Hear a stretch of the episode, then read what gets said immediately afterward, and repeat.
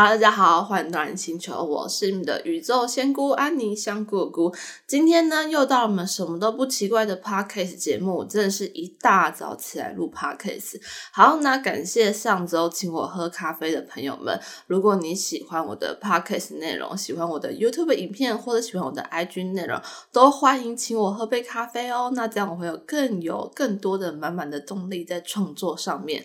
好，那我们进入到今天的主题。那我们是个互动型的 podcast，今天会有三个塔罗题目跟随着我们。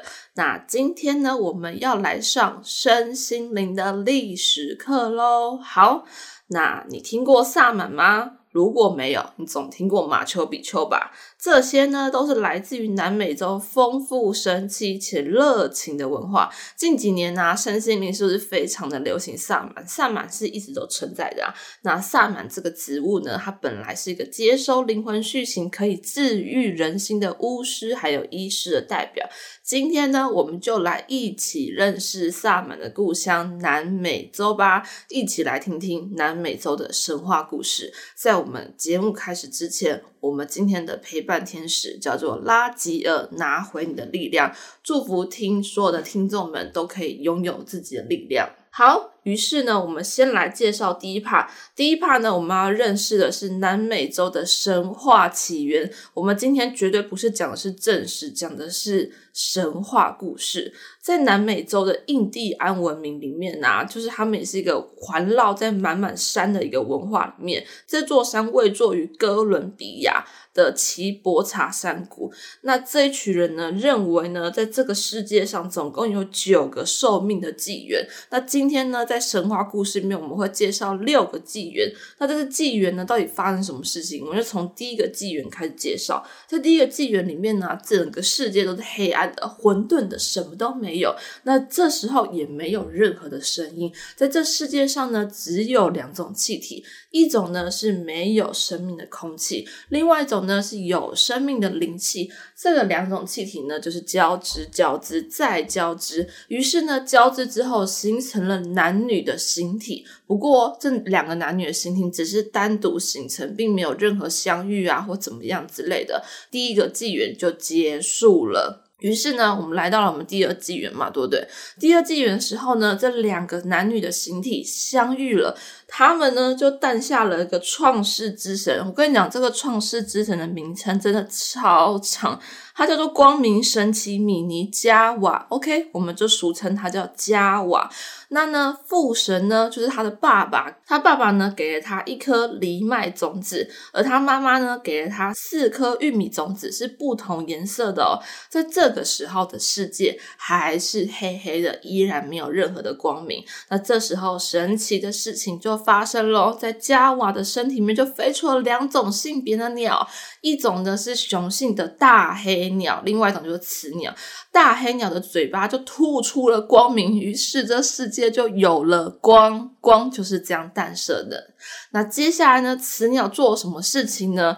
呃，我们在萨满的世界很常讲到东西南北方，分别呢，这雌鸟就把这种子带到了东西南北方，在东西南北方分别造作了各种不同的神，在东方呢成了风神，在西方成了水神，在南方成了火神，在北方呢成了大地之神。于是呢，这世界在神明的开始结束了第二季纪元。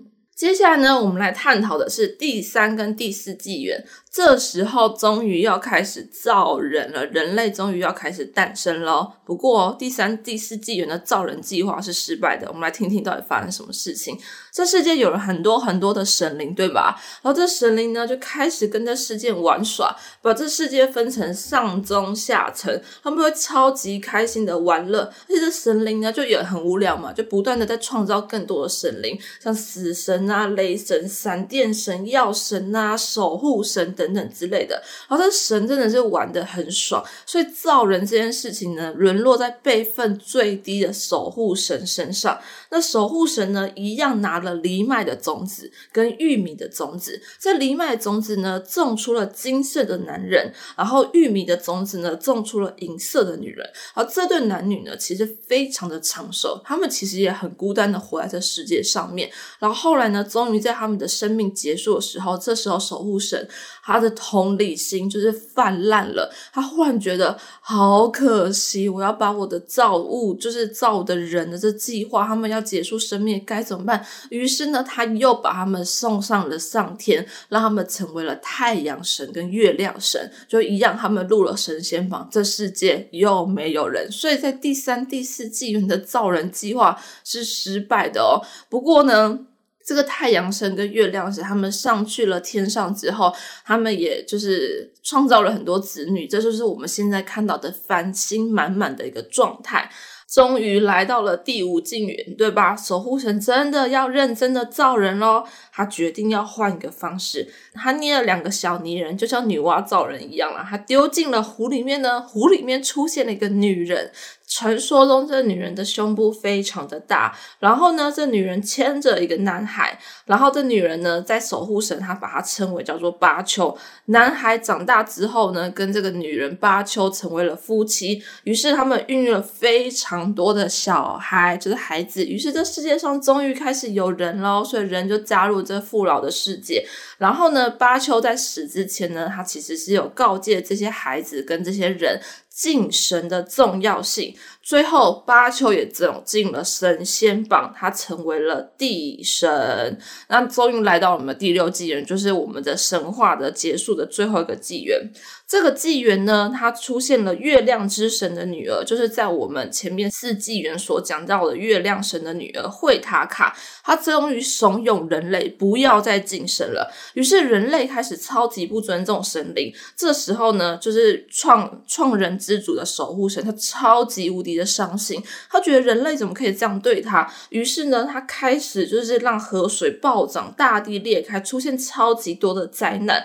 然后呢，这时候出现了一个很。神奇的事情来自于东方的一个男人，听说这男人是一个白人的这种状况，他叫做博基卡，他引导了水难，重整了秩序，然后让惠塔卡，就是这个引发乱源的女人，成为了猫头鹰。同时呢，他也惩罚了守护神，他命令守护神要扛起这个大地，不可以休息。然后，但是这这个但是也是蛮有趣的，他说他可以换肩膀，所以呢，地震的发生就是我们的守护神在发在在换肩。膀的时候，以上呢就是这六个纪元的神话故事。其实，在阅读南美洲的神话故事里面，尊重是一个很重要的议题，就是互相尊重，能够得到彼此的一个快乐跟和平的这种感觉。而且，在南美洲的文化阅读起来，它其实在任何的人事物上面都有深神灵，所以他们对于任何的人事物都保有尊重跟一个和平的一个概念。这是我在阅读在南美洲神话的一个启示跟启发。好，接下来我们要进入我们的塔罗问题。就是呢，在你的生命河流的纪元里面，你走到哪个纪元，以及你需要学习什么？那接下来我们会有三个选项，分别是一二三。那你选完之后，我们就进入我们的解答时间喽。好，选到第一组朋友呢，我们拿到是权杖侍者的逆位。这个呢，其实代表是你现在走到一个，就是你的本身的灵魂是一个非常爱冒险、喜欢新鲜事的人。可是你很容易压抑自己，或者对于很多事情会比较没有耐心。如果没有看到结果，马上的结果，你会觉得自己是不是不适合做这件事情？所以你现在必须学习的是。放长远的路，用更宽广的角度去看待一件事情。如果你持续的对这件事情是保有热情的话，那你应该继续下去。所以在你生命中走到了一个，你需要学会耐心，需要用更宏观的角度来看待自己的生命的历史的这种感觉，甚至呢，学会就是慢慢来。毕竟我们在一个讲求速度的一个社会里面，慢慢来是一件困难事情。不过没关系，因为在身心一界，每个人的时间轴是不一样的，学会用。宏观的角度看待自己的成长，这是你现在必须得要学习的一件事情。那接下来呢，我们来看一下第二个选择是什么。第二个选择呢是金币国王的逆位，这张牌呢代表是说，其实呢你有点金钱匮乏这个状况，但并不代表你不会赚钱哦。基本上你应该是一个还蛮会赚钱的人，可是不小心你就会落入到一个觉得自己就是没钱呐，或者担心明天会怎么样之类这种感觉。在现在你要学会一件事情，就是给予自己足够的安全感这件事情，因为呢，其实你的每一天都是富饶的，甚至这张牌也非常适合做一件事情，就是公益活动。动。当你从事公益活动的时候，协助去帮助别人的时候，让你的心是流动的，让你的能量场是流流动的，你会更能够体恤到自己原来是安全这件事情。还有这张牌我在讲是投资自己是必要这件事情。很多时候你觉得就是可能要花钱去上课，太花钱这样不哦，在因为他讲说，在你的未来，或许你真的运用到这些技能，所以花钱投资自己是一件重要的事情，以及敞开心让他人来帮助你、协助你，这都是重要你需要学会的课题。那接下来呢，我们来看第三张牌。第三张牌呢是宝剑九的逆位，在这张牌呢是一个从噩梦中苏醒的人，他其实就是有很多惊恐跟很多的害怕，所以这张牌代表是在过去你的人生里面可能充满了很多恐惧、担忧等等的，但现阶段呢你是要开始觉醒跟苏醒的这种感觉，因为呢噩梦已经过去了，你即将就是把这些噩梦跟这些不好的经验成为你的人生养分，而不是成为你人生的枷锁。呃，你要祝福的自己往更美好的。过程前进，而且你会就是看淡过去所发生的事情，因为这些事情会成为你重要在未来人生的一个跳板之类这种感觉。所以学会用更新的经验、更美好的经验去祝福自己，而不要拿过去的经验去局限自己哦。好，以上呢就是三张牌的选择。接下来呢，我们来介绍一个很特别的、很特别的药草，叫做骨科叶。骨科叶其实。它就是骨科碱的原料了。那我们来介绍一下骨科叶。骨科叶是一个充满神圣与哀伤的药草。嗯，通常呢，萨满呢需要透过服用致幻类的药草来通灵，来往各种不同的灵魂世界。那关于呢，就是致幻类的药草，除了我们熟知的死藤水的死藤叶，其实在以前用的是骨科叶。其实骨科叶是一个非常好治高山症的药草哦。但是，但是骨科叶在许多国家依然是不合法的，只有在某些南美的国家是合法的。哦那骨科叶呢？最早呢是被蒂亚瓦纳科人发现的，他们发现了一块盆地，于是他们开垦这盆地，放火烧掉了整个植被。而在这个状态下呢，他们是惹怒雪神的状况，雪神呢掀起了一大片的暴风雪，让这群人只能躲进山洞。在暴风雪结束之后，他们回到那块盆地，他们发现，哎，他们原本准备好的粮食。全部都已经发霉了，所以他们只好再度的去觅食。在觅食的过程中呢，发现了几片叶子，而这叶子呢就是骨科叶，而且他们发现吃了骨科叶之后呢，能够精神非常好。接着呢，他们开始大量的种植骨科叶，而好的骨科叶在当时是贵族跟祭司代表。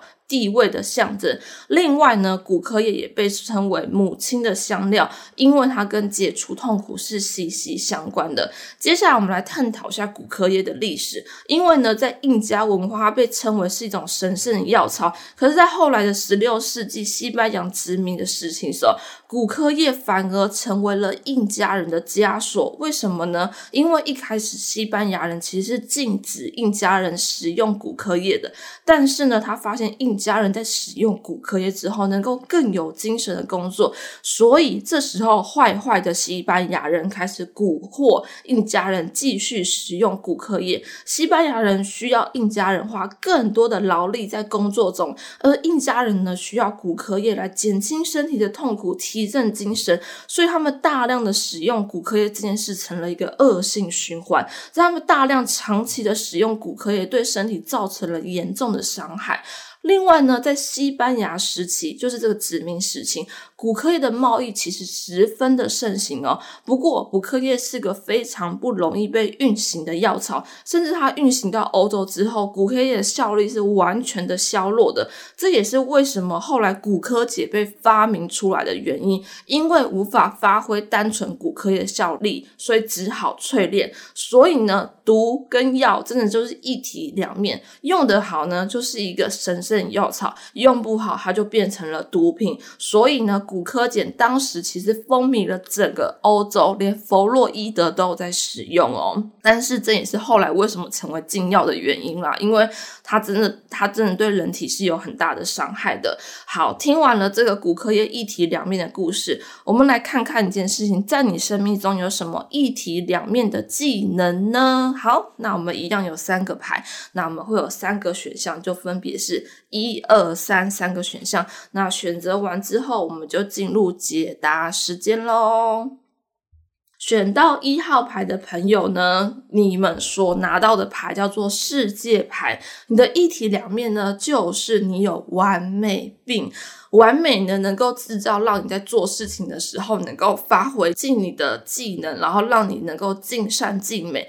但是你也成了拖延症的可能性，因为你会不断的要求自己要做到最好，而且在没有做到最好的时候，可能会不断的苛责自己，觉得做的不好等等之类的。而且世界这张牌，它其实跟你的原生家庭息息相关，因为在你的原生家庭里面，可能在你小的时候，只要做一点错事，可能就会被苛责等等这种感觉，所以你习惯了用完美的角度来看待自己。所以要记得哦，现在开始你要敞开心，接受自己犯的任何的错误，且无无条件的接纳自己，你才可以真正的去达到你的梦想。毕竟在实现梦想过程中，绝对不会是用完美的角度，而是一步一脚印的角度去实现自己心中所想要的事情。所以放掉这个完美的枷锁，你可以保留那个完美的心态在做事情。但是要记得一件事情，就是呃，犯错也是没关系的，偶尔给自己拍拍是 OK 的。好，接下来我们来看第二张牌的选择喽。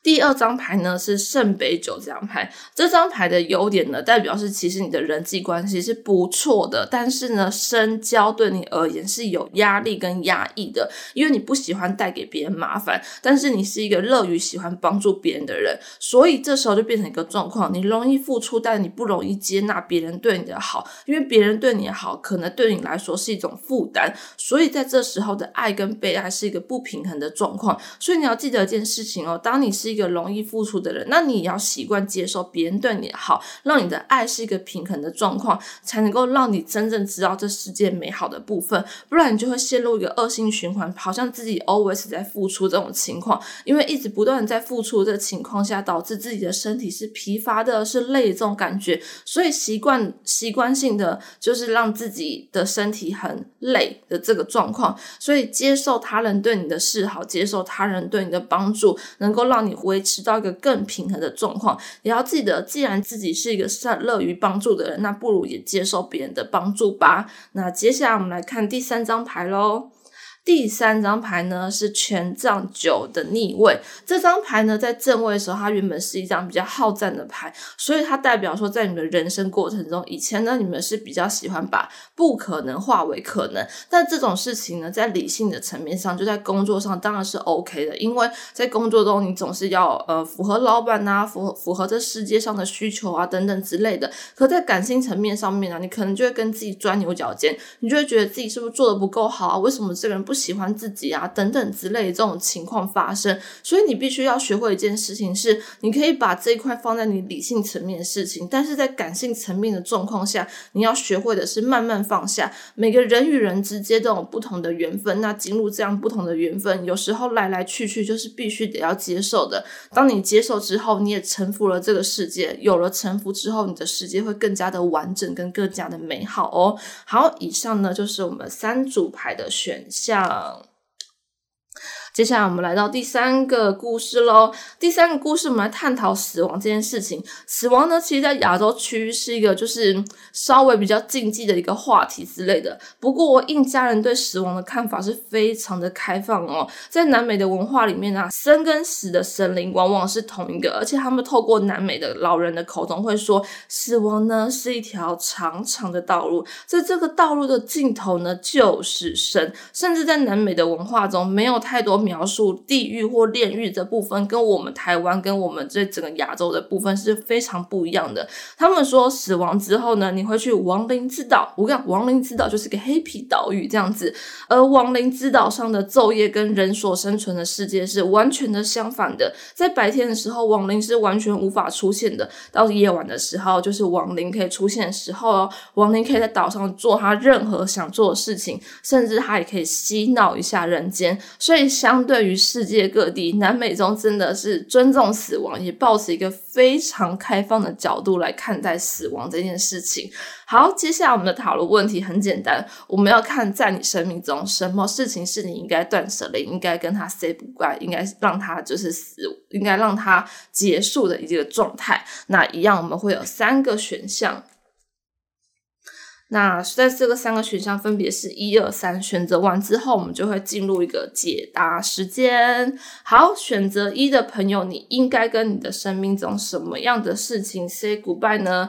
就是我们拿到了金币九的逆位，你应该要跟过劳的自己 say goodbye，因为你就是一个过度认真的人，在很多事情上面你会有很多很多的想法，很多很多的思绪，觉得一天不工作就觉得天哪，自己怎么可以这样？这种感觉，所以呢，给自己多一点的休息时间吧，多一点放空时间吧，因为当你拥有了多一点放空跟休息的时间，你就足够拥有充电的这种可能性。当你充满了电，其实你的作品跟你的工作的效率可以更好哦。这就是以上第一组的部分。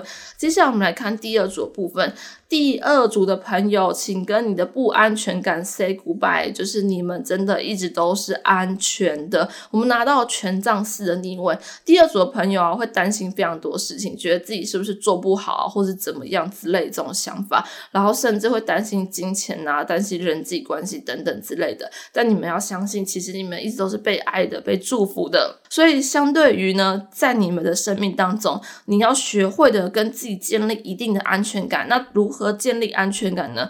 就是从跟自己的肯定语开始，从“我是安全”这句话每天的建立在自己的心目中，你会真的相信自己是安全的。甚至我们可以想想一件事情，其实我们每天就扎扎实实的踏在这个地球上面，我们不就就是安全的吗？用这个角度去思考事情，你会发现，真的自己就是。安全的。接下来呢，我们来看第三个选择喽。第三个选择呢是战车牌的逆位，你要跟你什么事情 say goodbye 呢？跟你的犹豫不决说再见。因为其实你心中是有梦想的，而且你想去做这件事情很久了，可是你一直犹豫不决的想说到底是要还是不要呢？你的答案就是 yes，就是要，你就是要往前做你想做的事情。而且当你真的往前去做你心中想做的事情，你会开拓你整个视野，而且你会发现原来做了之后。就是可以看到这么美妙结果，可以看到自己这么大的价值，为什么不做呢？因为之前的你把自己卡在太多的时间，是觉得说，如果我做了会不会怎么样，会不会失败等等之类的。第三组朋友，你要记得哦，在你的生命中是没有失败这两个字，往前就是成功的代表。所以从现在开始，跟你的犹豫不决 say goodbye 吧。好了，那以上呢就是我们今天节目的分享。那喜欢我的节目可以订阅我们的频道，然后如果真的喜欢我的气。话也可以请我喝杯咖啡哦，那我们下次见喽，拜拜。